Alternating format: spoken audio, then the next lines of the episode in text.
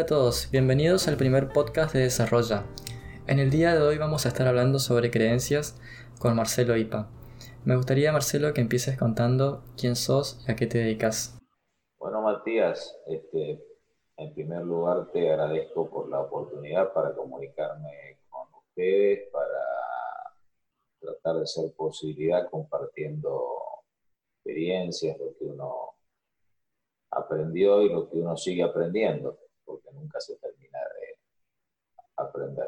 Este, yo soy nacido en, Buenos Aires hace 58 años, vine a vivir a Corrientes con mi familia cuando tenía 12 y después me fui a vivir a Resistencia, muy joven, con 21 años. Me gradué en ingeniería, tuve muchos trabajos distintos, tuve la suerte de poder hacer un posgrado en negocios, bastante, lo cual me dio, este, gracias a Dios, un, un plafón importante para las relaciones y poder, y poder tener distintos puntos de vista. ¿no? considero un, un, emprendedor y bueno, eh, el, el, final de mi vida laboral, o la última parte, porque no, no estoy en el final, fue este, dedicarme a emprendimientos propios como empresas de publicidad en vía pública, una en Argentina y otra en Paraguay, donde estoy ahora mismo, estoy, estoy hablando de Asunción, eh, que bueno, estoy acá en el caso de, de, Paraguay como retirándome, en el caso de Argentina todavía no, pero me entusiasmé con la disciplina del coaching, que me hizo mucho sentido este, hace dos o tres años, la verdad es que me está cambiando la vida. ¿Y cómo surgió la idea de empezar a estudiar coaching?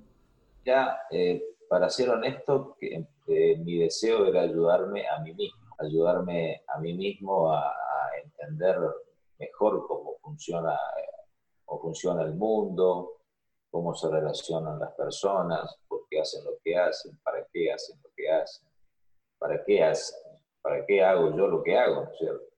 Sí, a mí también siempre me llamó la atención el tema de por qué o para qué las personas hacen lo que hacen o por qué nosotros eh, hacemos lo que hacemos.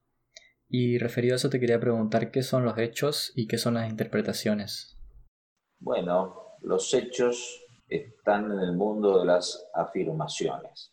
Las afirmaciones son eh, cosas que ocurren, cosas que uno dice que eh, no tienen margen para discusión, porque están avaladas con, testigos, uno las puede verificar por, su propia, por sus propios medios. Por ejemplo, si yo digo, está lloviendo en esta cuadra, veo por la ventana que cae agua, se mojan los vidrios, puedo salir, mojarme, puedo ver que otros vecinos hacen lo mismo y les pregunto si están todos de acuerdo en que está lloviendo y me van a decir que sí. Puedo decir que la lluvia es un hecho. Ahora, si yo digo está lloviendo poco, está lloviendo mucho, o apenas llovizna, o se está inundando la calle, sobre ese mismo hecho hay una variedad de interpretaciones. Esas interpretaciones tienen que ver con el tipo de observador que cada uno de los que coinciden que está lloviendo es. Entonces, ese observador que ve, interpreta sobre el mismo hecho distintas cosas, está influido por sus creencias, por su historia personal, por la emoción que está teniendo en ese momento y por lo tanto, ante un mismo hecho, que es cierto que, por ejemplo, dije, está lloviendo, infinitas interpretaciones pueden darse. Desde la persona que, que dice que no está lloviendo porque no, no, no, no miró por la ventana, hasta el que se está asustando porque le parece que se está inundando la calle. Exacto, o sea, hay situaciones también a veces en el día a día que van sucediendo y que son los hechos en sí y después está la interpretación de cada uno, digamos, de cómo lo vemos y que están influenciados a veces por cómo fuimos criados, por nuestra familia, por nuestro sistema de valores. Entonces, te hago una pregunta. ¿Vemos las cosas como son o lo vemos como somos? Vemos las cosas a través de las características del observador que estamos siendo en cada momento. Con esto te digo que ese observador, así lo llamamos en coaching, ese observador eh, se nutre de las creencias, se nutre de la cultura, se nutre de las experiencias de vida, se nutre de la emoción, del contexto, va cambiando con el tiempo y va cambiando de persona a persona de acuerdo a esas características. Cada día las diferentes interpretaciones que tienen los diferentes observadores que, que somos hacen que justamente esas interpretaciones sean el motivo de desacuerdos o de discusiones. Buenísimo, Marce. Ahora te hago la siguiente pregunta. ¿Qué son las creencias? Las creencias son eh, juicios maestros que nosotros tenemos eh, de cómo las cosas deben ser y que en general no sabemos de dónde vienen. Tenemos muchas creencias que vienen ya desde la genética, se llama epigenética, una disciplina que ve eh, cómo nos comportamos o cómo creemos las cosas que vienen de generaciones anteriores. A esas, a esas creencias genéticas, por así decir, que heredamos, sumamos las de las enseñanzas de nuestros mayores, donde decimos papá, mamá, nuestros maestros, el sacerdote de la iglesia, que nos fueron este, inculcando ideas, conceptos por repetición y eh, nosotros, siendo chicos, no tenemos, como que no pensábamos en otra opción que no sea hacerle caso a nuestros mayores, que por otra parte hacían buen uso de eh, llamar nuestra atención y también darnos premios y castigos según nosotros actuásemos conforme a las ideas que ellos nos transmitían. De esta manera y sin darnos cuenta, como dice el autor de los cuatro acuerdos, Miguel Ruiz, fuimos domesticados, domesticados con premios y castigos, y vos sos un buen chico si haces lo que yo te digo, y si no haces lo que yo te digo, no sos un buen chico. Cosas como esas nos han marcado mucho. Después, en la medida que nos desarrollamos, nuestra, nos relacionamos con otras personas, tenemos experiencias distintas, aprendemos cosas distintas, eso también va fortaleciendo, aumentando, disminuyendo o haciendo cambiar nuestras creencias. Y además también las creencias es como que a veces te limitan mucho, digamos, porque mm, en el día a día siento que están siempre en juego y conozco mucha gente, o sin ir más lejos, yo también mucho, muchas veces pensé en no puedo hacer tal cosa, esa materia es muy difícil para mí, no la voy a pasar, eh, no, yo vengo de familia que trabaja en tal lugar, entonces yo también tengo que dedicarme a eso. O sea, doy ejemplos así, pero estamos rodeados, más los jóvenes creo, de creencias así limitantes donde yo no voy a poder hacer tal cosa y nos quedamos con eso y nunca hacemos lo que queremos. Entonces, la mayoría de veces como que nos quedamos viviendo una vida que realmente no, nos gusta por el simple hecho de que no creemos que seamos capaces, digamos, tenemos esa idea de que no vamos a poder y nos cerramos en eso. Y a veces ni nos cuestionamos, tipo, yo el año pasado, digamos, como que nunca me cuestionaba nada era como que mi vida iba en piloto automático, digamos.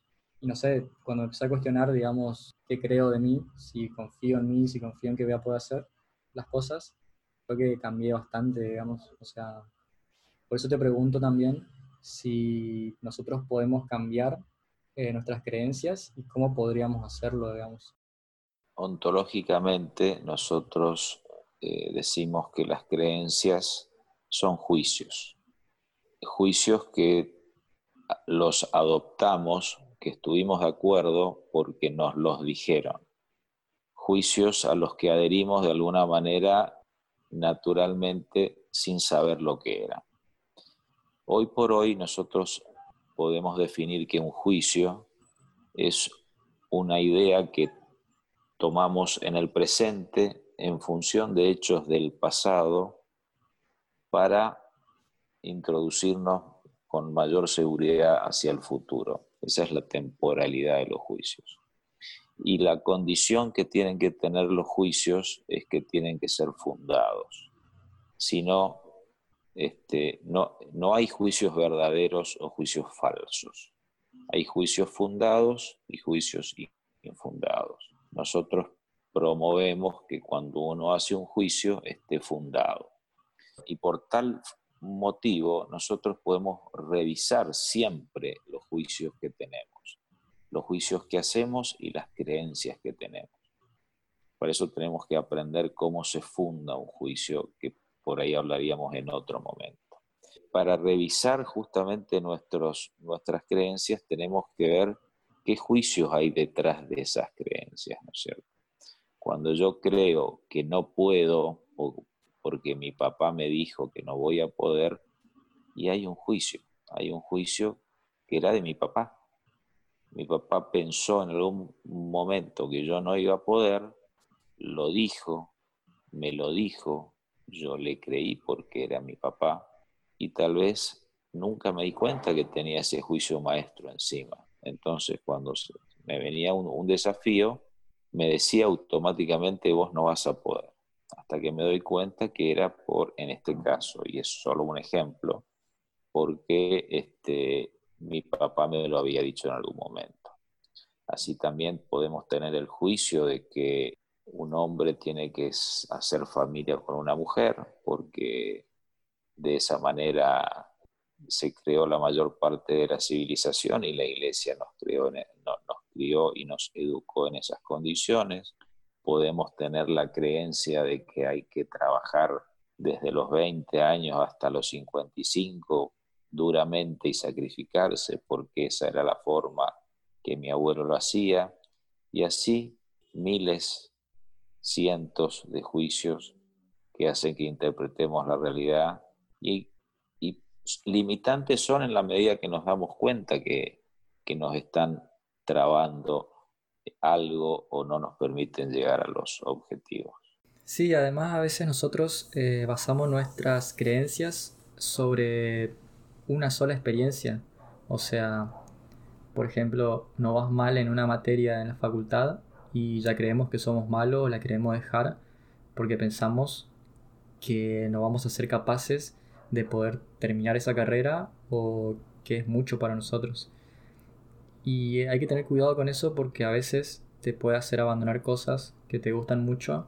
No estoy hablando en el caso de, cuando no te gusta una materia o, una carrera, porque por ahí puede pasar que no te gusta y le estás haciendo obligado, entonces no querés hacer nada. Yo digo cuando realmente te gusta una carrera y querés terminarla, pero te va mal o no podés hacer ciertas cosas y pensás que no es para vos, tipo, también yo creo mucho en el sentido de que nosotros no nacemos con una inteligencia innata, nadie nace con un talento, sino que es solo dedicarle muchas horas y meterle mucho esfuerzo a lo que verdaderamente te gusta. Entonces, eh, ¿cómo, ¿cómo hacemos con nuestros propios juicios, digamos? Primero tenemos que identificar que los tenemos, ¿no es cierto? Lo cual no suele ser fácil, porque es como que naturalmente pensamos que el mundo funciona así y que nosotros funcionamos así y que nosotros ya somos así.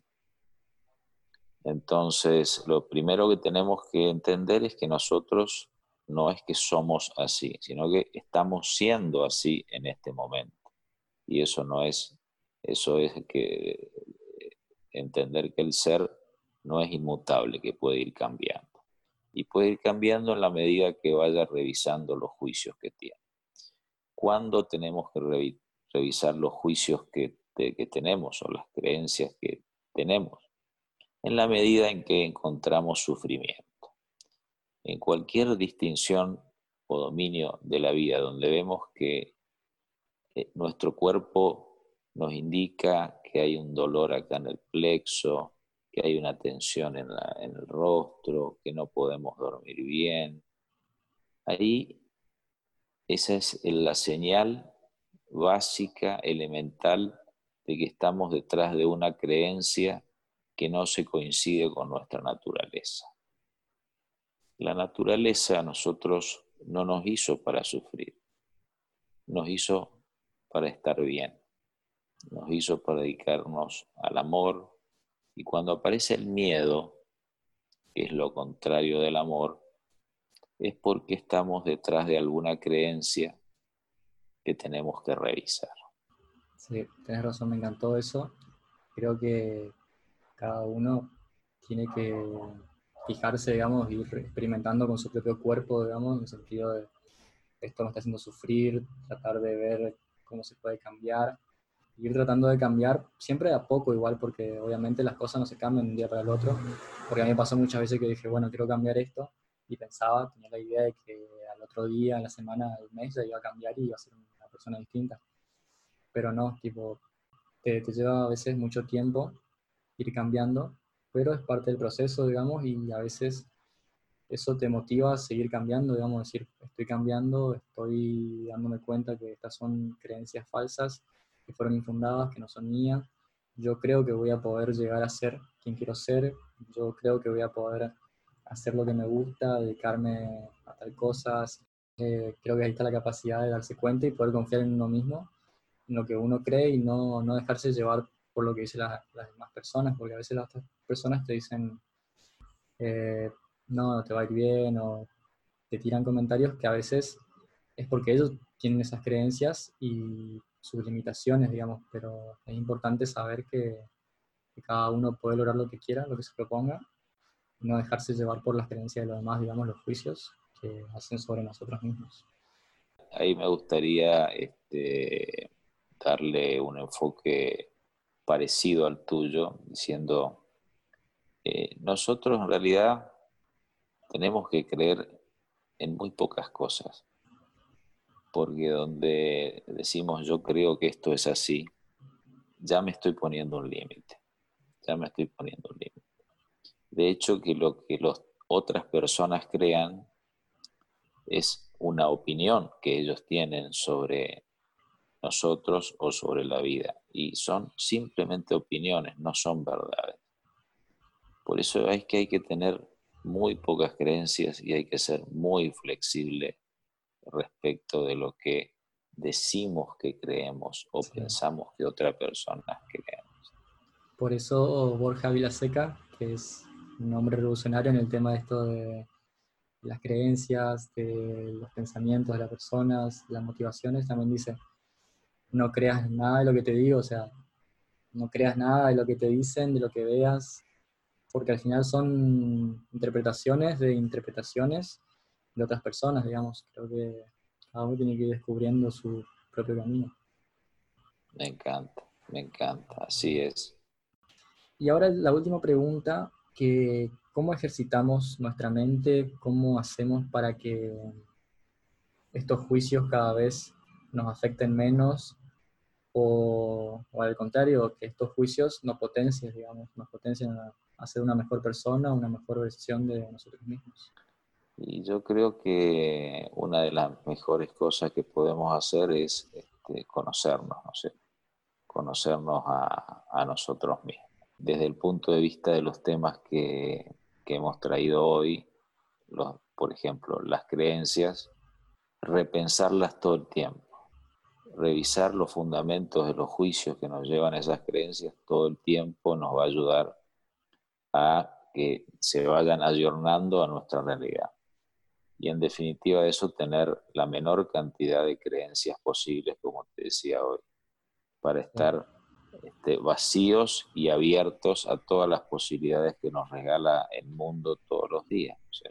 Después, eh, ejercicios mentales este, muy sanos, como por ejemplo no suponer, no suponer nada. Porque cuando estamos suponiendo, estamos solos haciéndonos una película.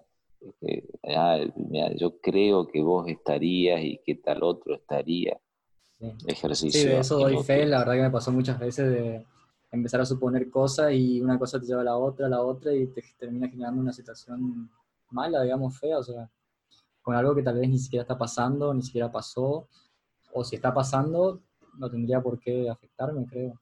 Eh, también te diría que, así como revisar las, las creencias, podemos construir nuevas creencias que no son otra cosa que acuerdos con experiencias que han tenido otras personas, cambiar esos por acuerdos con nosotros mismos, eh, independizándonos de lo que las otras personas piensen, supongan, opinen y digan, porque cada cual tiene su propia experiencia y cada cual es responsable de su propia vida.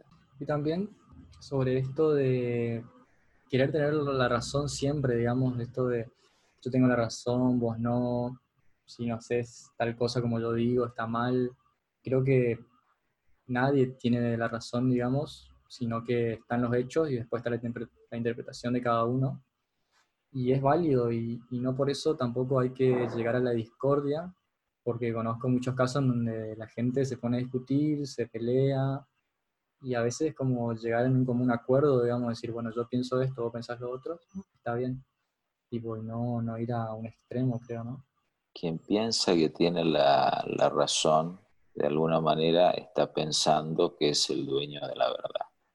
Y la verdad no existe. Cuando, cuando la verdad eh, es solamente la interpretación que una persona puede hacerse sobre ciertos hechos una verdad absoluta, de hecho, no existe, porque lo que para vos está bien, para otra persona está mal, para otra está más o menos.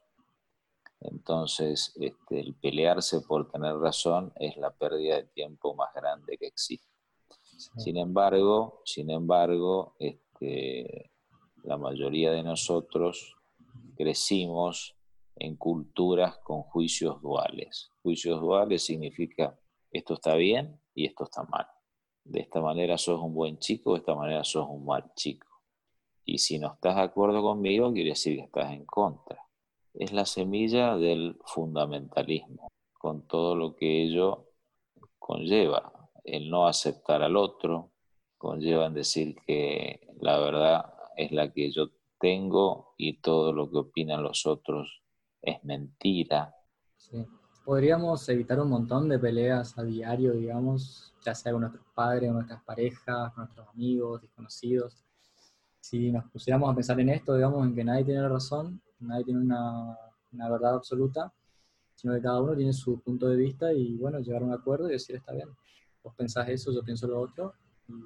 pero a veces la gente nos, aceptar eso. nos empeñamos en como que queremos cambiar cómo piensa el otro, digamos, y algo que a la larga no, no cambian nada, digamos. Eh, lo que sí te genera un malestar a vos, porque entras ¿Sabes por qué te genera, ¿Sabes por qué te genera un malestar, Matías? Porque en realidad te estás enojando con vos mismo, porque no te gusta como sos. Cuando te enojas por lo que opina el otro, es porque te está mostrando algo de vos que a vos no te gusta. Sí, eso habla la ley del espejo, que vamos a hablar otra, en otra ocasión, en la cual nos proyectamos, digamos, lo que nos lo que nos molesta del otro es porque en realidad lo tenemos también nosotros incorporado a eso. Así es, así es. Podemos hablar días enteros de esto. Sí, para mí el punto es no enojarse con las cosas que va pasando el día a día. Por ejemplo, con el tránsito de mucha gente que, bueno, yo antes era una persona que se enojaba mucho ante un hecho, digamos, bueno, esa persona se cruzó sin poner guiño y algo que me generaba mucha rabia y le gritaba y peleábamos hasta que después me di cuenta que es algo que me afecta a mí, porque a la otra persona no va a cambiar en nada lo que yo le diga. Entonces creo que eso es tipo ir viendo las cosas de una forma distinta y tomárselo con un poco más de tranquilidad, digamos, para no generar ese malestar en nosotros mismos, digamos, porque si no te cambia el humor, te cambia el día, te arruina la noche, en todas las situaciones, digamos, ya sea con nuestros padres, nuestras parejas, tratar de ver y entender un poco de alguna manera tenemos que hacernos responsables de, eh, de, cómo vemos las cosas y de cómo escuchamos, ¿no es cierto? Eso, eso nos lleva a hacernos también cargo de tener un estado emocional general cercano al centramiento, cercano al, al contacto con el momento presente, donde estoy abierto a que puedan ocurrir cosas y a mí no me alteren. estar preparado, digamos, y poder eh, entrar en ese juego de, bueno, esto me está enojando, ¿cómo lo voy a tomar? Digamos, entrar en ese, ese juego de poner a pensar en lo que estás por hacer, digamos, y no actuar por impulso, digamos, como pasa con mucha gente, digamos, que hace las cosas sin pensarlo. Eh, la base de eso es entender que hay un espacio entre lo que ocurre y lo que a mí me pasa. Ese espacio yo lo tengo que trabajar en hacer la interpretación que más me sirve. Porque si hubo un accidente y yo inmediatamente me desespero, me pongo ansioso, no estoy ocupando ese espacio. Yo puedo pensar qué es lo que ocurrió, qué es lo que puedo hacer, ver qué me pasa con eso y el elegir la forma en que me voy a sentir. Esto parece difícil y sin embargo no lo es. Sí, es con práctica. Bueno, Marcelo, creo que eso es todo por hoy. La verdad que me encantó esta, esta sesión con vos. Y me gustaría saber dónde te pueden encontrar los chicos que te estén escuchando, eh, cuáles son tus redes sociales, cómo pueden contactar con vos. Ahí en Instagram, Marcelo con y.coaching, me pueden este, escribir ahí. Eh, mi correo electrónico marceloip.gmail.com Por si alguno quiere, quiere más y por ahí quiere una sesión con vos de coaching, probar qué es el coaching, también te pueden hablar, así que yo igual le voy a estar dejando a ellos en mis redes sociales, en la historia destacadas, tu, tu contacto. Y nada, muchísimas gracias por estar acá y nos vemos la próxima. No, muchas, muchas gracias a vos este, y me encanta la posibilidad de, de ser posibilidad justamente para, para mí y para otros.